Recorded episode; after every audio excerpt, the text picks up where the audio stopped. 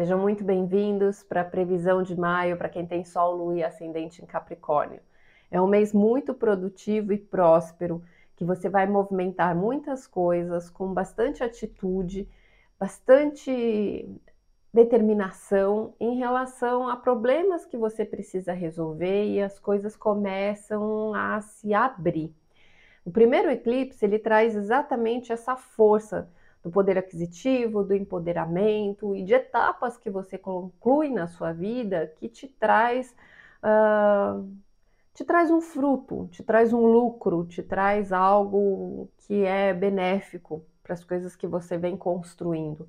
Já o segundo eclipse, ele faz você olhar para o futuro, ainda com uma visão além do alcance, mas de uma forma um tanto que preocupada ou negativa, de coisas que você agora quer alcançar e do esforço que você precisa empenhar e das atitudes que você precisa começar a se mexer.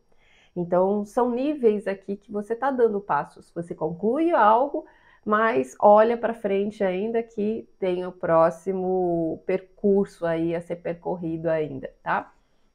Primeira semana é muito mental, de muitas mudanças rápidas, a cabeça vai estar tá a mil, bem armada, é, mas você vai estar tá, assim se mexendo a respeito de coisas que são importantes para você, que mexem emocionalmente e te levam a lidar com tudo que está à sua volta, mas que pode te trazer uma sensação assim de defender o que é seu, defender do que é, o que você gosta, as pessoas que você gosta, as coisas que têm valor para você, né? Então pode ser que você fique um tanto arisco.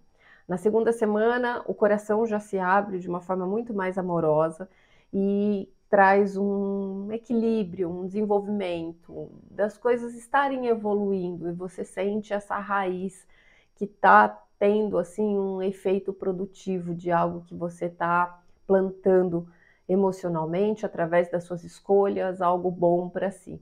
Na terceira semana vem um salto quântico e isso é um grande presente, é quando realmente as coisas sobem de níveis e começa a girar essa roda aí da fortuna, essa prosperidade se alavanca.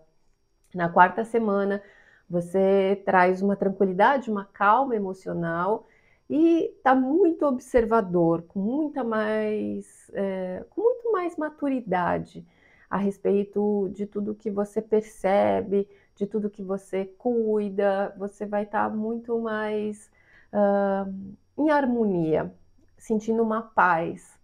Já na quinta semana, algo se encerra, um processo aí é, começa com um encerramento, né? Então, a partir disso, as coisas se renovam, te traz um novo momento, algo que você precisa começar a mexer, a agir né, a partir de coisas que foram concluídas, tá?